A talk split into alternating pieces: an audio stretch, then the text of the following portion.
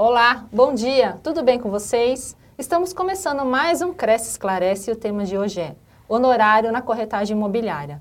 E o nosso participante hoje é o advogado Marcelo Fonseca, que vai falar sobre esse assunto com a gente. Obrigada, Marcelo, pela sua participação. Bom, Bom dia. dia. Bom dia. É, Marcelo, é, vamos começar com a seguinte pergunta. É, em caso de arrependimento do comprador, o corretor sempre tem direito aos honorários? Desde que esse arrependimento seja de uma das partes sem influência ou sem o cometimento de uma falta de informação ou de um erro do corretor, sim. O arrependimento, uh, em casos específicos, depende de cada caso, é, em geral, é devido à corretagem. Mas, se a pessoa que se arrependeu comprovar que se arrependeu por um erro cometido pelo corretor que deixou de informar alguma coisa, deixou de obter uma certidão importante, cometeu algum erro profissional de sua responsabilidade, aí a corretagem não é devida. Nada, nenhuma porcentagem. Nenhuma porcentagem. E existe algum entendimento por parte do Tribunal de Justiça que o corretor não deve receber quando o negócio não se concretizar? Sim, então, justamente nesses casos, uhum. né? O, tanto o Tribunal de Justiça de São Paulo quanto o Superior Tribunal de Justiça, ele analisa caso a caso sempre essas especificidades de cada caso concreto. Se houve, dentro daquele conjunto de provas, houve alguma comprovação de desídia, que a gente entende isso no direito uhum. como uma preguiça, uma falta de informação, porque o corretor tem dever de informação, ele tem responsabilidade profissional. Por isso eu sempre aconselho aos corretores a documentar tudo em e-mails, em mensagens, obtiver todas, obter todas as certidões possíveis e imagináveis. Se as, alguma das partes reside em outro estado, outra comarca, obter certidões de lá também para que o corretor demonstre, numa possível ação judicial, que ele atuou com o dever de informação e com toda a sua responsabilidade que o negócio não se concretizou não por culpa dele, mas por um arrependimento sem motivo da parte. A parte desistiu porque ela quis. Então a corretagem é devida. Então, é, eu queria, Marcelo, que você especificasse melhor, assim, quais são, assim, realmente as responsabilidades do corretor de imóveis no momento da negociação, é, o que, que ele tem que fazer para que a negociação seja 100% segura, tanto para quem está comprando, alugando imóvel, e até para ele garantir a, a, o honorário dele, né? Quais são os procedimentos do corretor de imóveis? Eu sempre aconselho as imobiliárias e corretores de imóveis que tomem todos os procedimentos para se assegurar de forma escrita. Então, que faça reuniões faça uma ata da reunião, uh, registre tudo em e-mails, porque são provas, mesmo uh, aplicativos de mensagens ou mesmo a mensagem do celular, que esteja tudo documentado e que o corretor busque de todas as formas, todas as possíveis uh, certidões informações, estado do imóvel, como é que o imóvel está, se o imóvel teve reforma ou não, se, se os proprietários têm ações, execuções fiscais, se eles têm outro patrimônio para garantir, quando o, o corretor age de forma a se assegurar de toda a parte jurídica, de segurança jurídica, de segurança documental, fazer o contrato, no contrato de locação, colocar uma cláusula sobre a, a quem vai pagar a comissão de corretagem, Sim. na promessa de venda e compra, estabelecer quem vai pagar a corretagem, como essa corretagem vai ser paga, ou efetivamente fazer um contrato de corretagem estabelecendo as condições. O, desde que o corretor esteja devidamente documentado, tenha atuado com zelo, com informação e esteja com tudo contratado, é a melhor forma que o corretor ou imobiliária tende a assegurar o pagamento da corretagem. Então o negócio está 100% registrado, toda a negociação. Sim, exato, ser tá. extremamente burocrata. Tá. E recentemente teve o caso da ministra Nancy Andrighi, que ela garantiu a comissão do corretor em caso de arrependimento e afirmou que é preciso definir o que se pode entender como resultado útil da atividade do corretor de imóveis.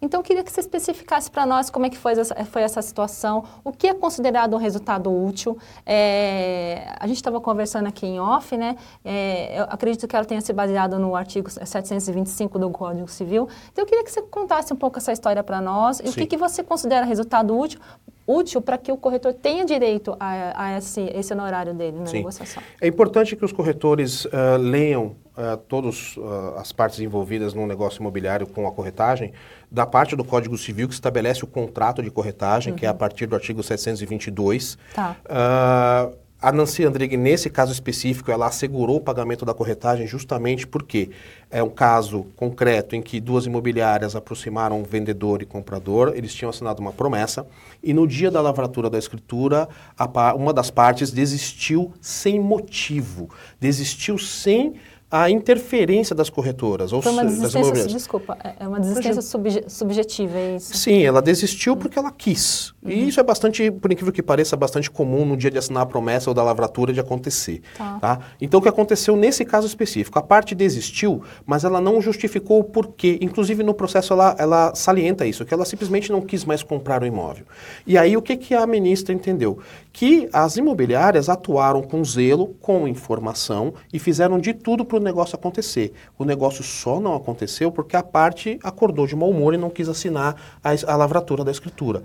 Tendo em vista que esse resultado, ou seja, todo o trabalho da imobiliária foi desenvolvido a contento, ela fez tudo o que devia ter feito, ela tem direito à corretagem.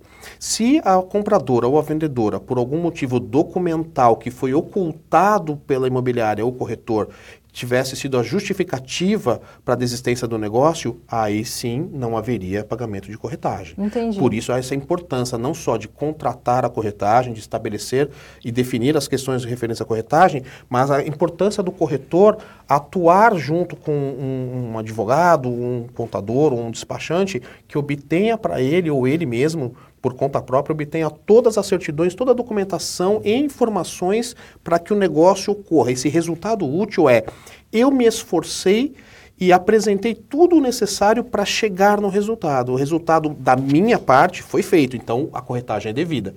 Se, uh, ao contrário, eu não fiz o que eu deveria ter feito, que é a minha responsabilidade objetiva, a responsabilidade do corretor, ela é chamada de objetiva, ou seja, quem tem que provar que não fez nada errado é o corretor, é a imobiliária.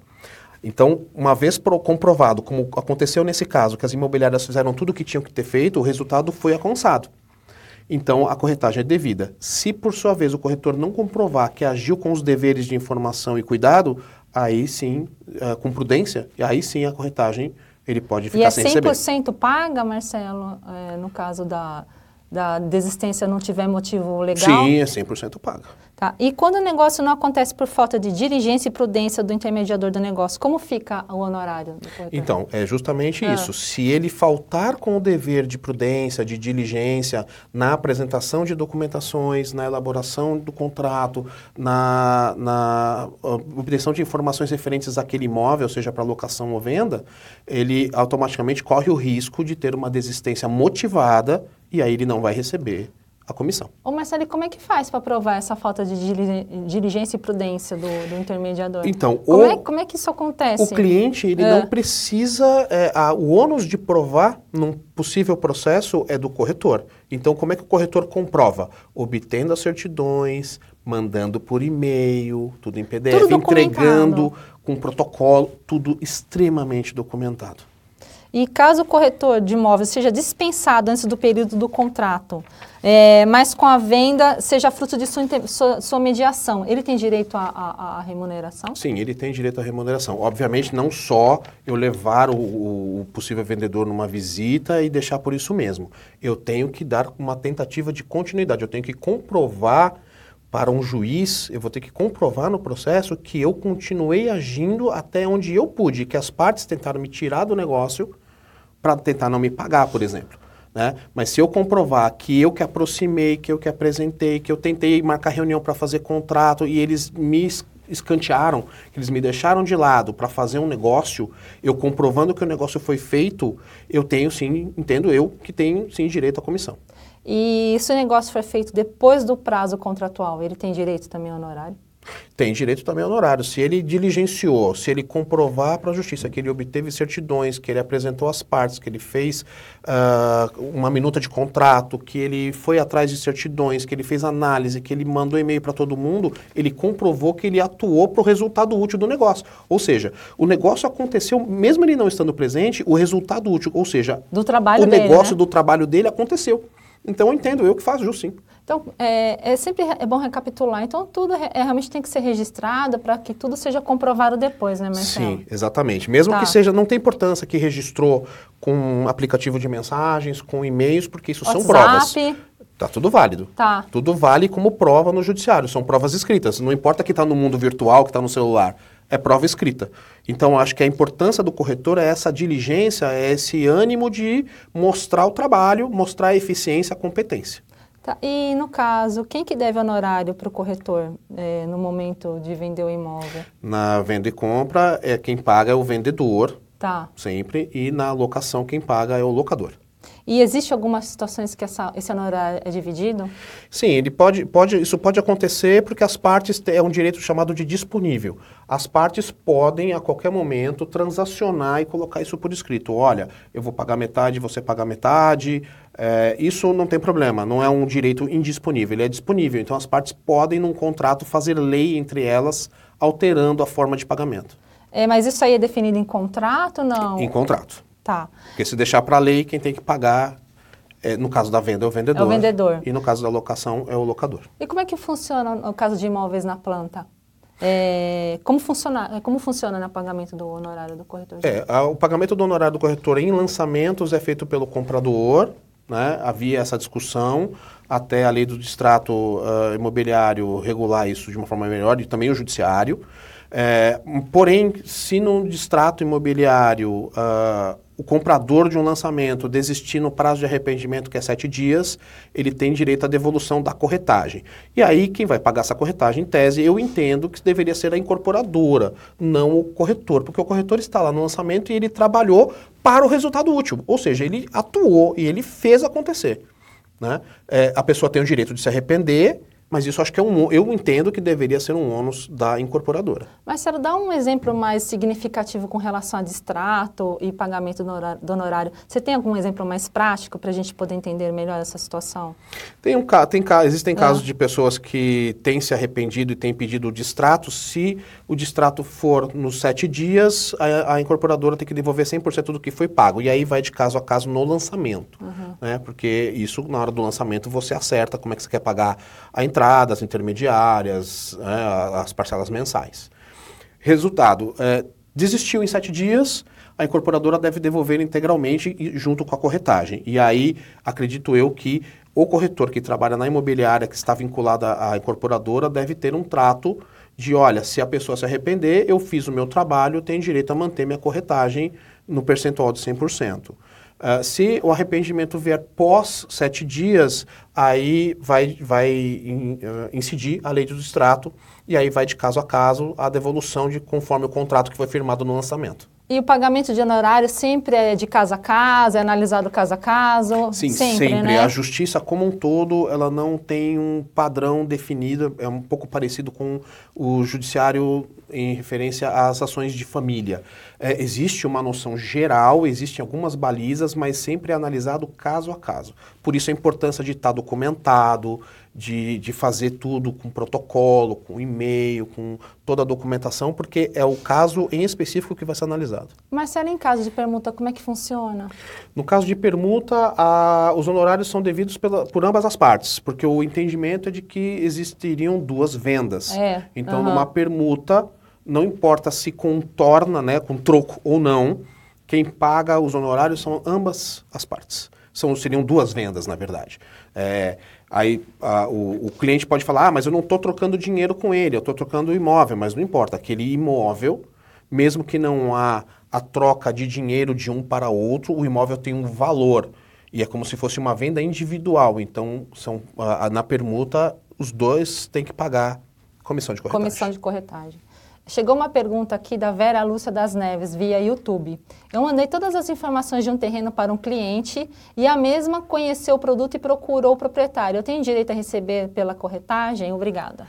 Então, só com, com a apresentação, ela vai precisar de outras provas é, para colaborar. Como eu disse, o corretor ele tem que ser bastante diligente com Não os clientes. Não é só aproximar as partes, né, Marcelo? Não é só aproximar as partes. A verdade é que uh, os corretores devem tomar essa cautela, porque lamentavelmente nós lidamos com seres humanos, é. né? É, então a gente precisa comprovar que fez a visita, dar uma sequência por e-mail, apenas indicar, olha, eu tenho um terreno e aí permitir que essa pessoa acabe indo atrás do proprietário e fazendo todo o negócio sem nenhum apoio do corretor, ele tem um risco muito grande de nem no judiciário conseguir o apoio necessário. É preciso que o corretor tenha essa cautela com as pessoas, dos seus clientes também. Olha, eu estou atrás de um terreno, então eu estou atrás de um terreno, legal, eu tenho um, vamos marcar uma visita, coloca por e-mail, visita, visita tal dia, tal hora, endereço tal faz a mesma coisa com o proprietário, vai lá, faz a visita, registra, a, a, visita de alguma forma, né? Seja por vídeo, seja por áudio, seja uh, por foto, pela mensagem, mesmo com uh, o WhatsApp, né? O aplicativo de mensagem, seja ele qual for, porque existem outros, comprovando que você esteve na visita, e aí um e-mail de sequência, o que, que você achou da visita, vamos dar sequência, vou obter documento. É, a partir do momento em que só indicou e deixou a, a pessoa, obviamente, livre para tocar todo o negócio sem a sua intermediação, há um risco muito grande de não receber. Chegou mais uma pergunta aqui, Marcelo. É, Fernando Moraes também via YouTube. Bom, bom dia. Eu gostaria de que explicasse melhor a questão da, do honorário em caso de permuta. Você pode repetir essa questão, Marcelo? Então, voltando para o tema, permuta é a troca uh, entre uh, a compensação, é a troca de um imóvel por outro. Muitas vezes há a permuta com a chamada torna, ou seja, eu estou trocando um imóvel de um milhão por um de meio milhão e vou devolver um troco, uma torna de meio milhão. Às vezes não, é de um imóvel de um milhão para outro um milhão e não há troca financeira. Mas isso não importa. Para o corretor que atua na permuta do começo ao fim, é devida a corretagem incidente sobre os dois imóveis, porque o que se entende é que na permuta houve duas vendas. Houve a venda de dois imóveis de um milhão, então, portanto, a comissão é devida pelos dois vendedores, como se tivessem dois vendedores de imóvel. O Marcelo, é, entrando em outra questão agora. É, depois do CAD ter revogado as tabelas de corretagem, como os profissionais, como os profissionais estão acertando os percentuais de, de honorários? Já há um costume, e o direito uh, abarca essa ideia de costume no comércio. Então, a tabela era, sempre, era uma tabela mínima uhum. de honorários, né? era um parâmetro que já ficou instituído no mercado. Então, hoje, uh, mesmo sem a tabela, que era um honorário mínimo, os negócios continuam sendo firmados no mesmo, nos mesmos percentuais da tabela antiga. Né? Porque já virou um costume de mercado. Ah, uma venda de um imóvel é entre 4% a 6%, a, a 6% uhum. 6 a 8%. E aí tem negócios, e, mas como é um direito também disponível, é um negócio, e como hoje em dia é, você precisa ter flexibilidade para para fazer uma venda, para fazer uma locação. Obviamente que a locação isso é um negócio bem tranquilo, é sempre a primeira locação, né? Numa locação residencial Sim. simples. Mas numa venda e compra, numa permuta, o corretor tem essa liberdade, sempre teve a liberdade de, de negociar seus honorários. A tabela, como eu disse, era um parâmetro mínimo, como é a tabela de honorários Mas dos advogados. Mas o bom é sempre seguir né, a tabela, né, Marcelo? É bom sempre seguir o uhum. parâmetro de mercado que ficou estabelecido não, não, não pela tabela todo esse tempo. Né? Não se depreciar, exatamente. Não deixar que o desespero é. uh, permita com que os negociadores façam com que a profissão de corretor seja vilipendiada, né, seja jogada às traças. Com certeza. Marcelo, chegou mais uma, uma pergunta aqui de ser aprendiz via Facebook. No caso de permuta, os dois pagariam o valor integral de 100% referente ao seu imóvel ou seria 3% de cada um? Então, eh, como a tabela era de 4% a 6%, seria, vamos supor, 6% para cada um. Mas é possível negociar 3%. Como eu disse, isso vai variar de cada negócio, daquilo que o corretor consegue negociar com as partes. Né? É, ficou, independente de não existir mais a tabela, existe um costume de mercado e existe o poder de negociação entre as partes e o corretor, que deve ser definido negócio a negócio. Chegou mais uma pergunta aqui, Marcelo. Claro. Flávio, Flávio Júnior via Facebook. Estou fazendo uma intermediação com contrato de exclusividade, mas antes de finalizar o contrato, o cliente me informou que desistiu da venda. Após alguns meses, descubro que ele vendeu o imóvel, mas, o contrato de, no contrato de gaveta. Como posso exigir os meus honorários? Obrigada. Você vai ter que mover uma ação judicial, não vai ter saída, levar toda a, a comprovação de que você... Uh, intermediou essa venda, tinha essa exclusividade. O judiciário entende que a exclusividade, é a única coisa é que, assim, cada caso específico vai precisar ver os detalhes do seu contrato. Né? Precisa ver o prazo que, você tinha essa exclusividade, se quem, para quem ele vendeu foi alguém que você apresentou ou levou. É, se a sua exclusividade estiver é, vigente, você vai poder buscar no judiciário os seus direitos ao honorário. Marcelo, a gente. Ah, não, chegou mais uma pergunta aqui. Eduardo dos Santos. E se o negócio entra em... com o veículo como parte do pagamento, posso cobrar sobre a venda do carro? Obrigada. Na verdade, não é sobre a venda do carro. Você vai cobrar os seus, os seus honorários vão ser estabelecidos em percentual sobre o valor total do negócio. Né? Se entrou um carro no meio do assunto, é mais ou menos como o negócio da permuta estava explicando sobre a torna. Então não importa se teve torna ou não, é o objeto da venda imobiliária. Então, se na parte de pagamento de um imóvel de um milhão entrou um, dois, três carros ou uma bicicleta, isso não importa. A sua comissão é incidente sobre o valor da venda do imóvel. Marcelo, é... A gente está encerrando mais um Cresce Clarece, tá? Eu queria que você desse uma palavra final aos corretores de imóveis sobre esse assunto super importante que é o honorário dele, desse uma dica, alguma coisa para que possa finalizar o negócio de maneira positiva, né? É, é a dica que eu dou, que é padrão para os meus clientes imobiliárias e corretores, é sempre ter toda a documentação que te comprove, que te assegure do pagamento dos honorários, que comprove a sua atuação com competência, com excelência, com o dever de informação, sempre com atenção, com educação, é, comprovando a obtenção de todas as informações do imóvel e também a comprovação de documentação, tanto judicial como extrajudicial, relacionada ao negócio e às partes envolvidas, para comprovar que quem está comprando ou alugando tem a capacidade econômica para alugar e, com, e comprar, bem como para quem está vendendo tem a possibilidade de vender aquele imóvel livre de qualquer ônus ou dívidas. Marcelo, muito obrigada pela sua participação. Eu agradeço.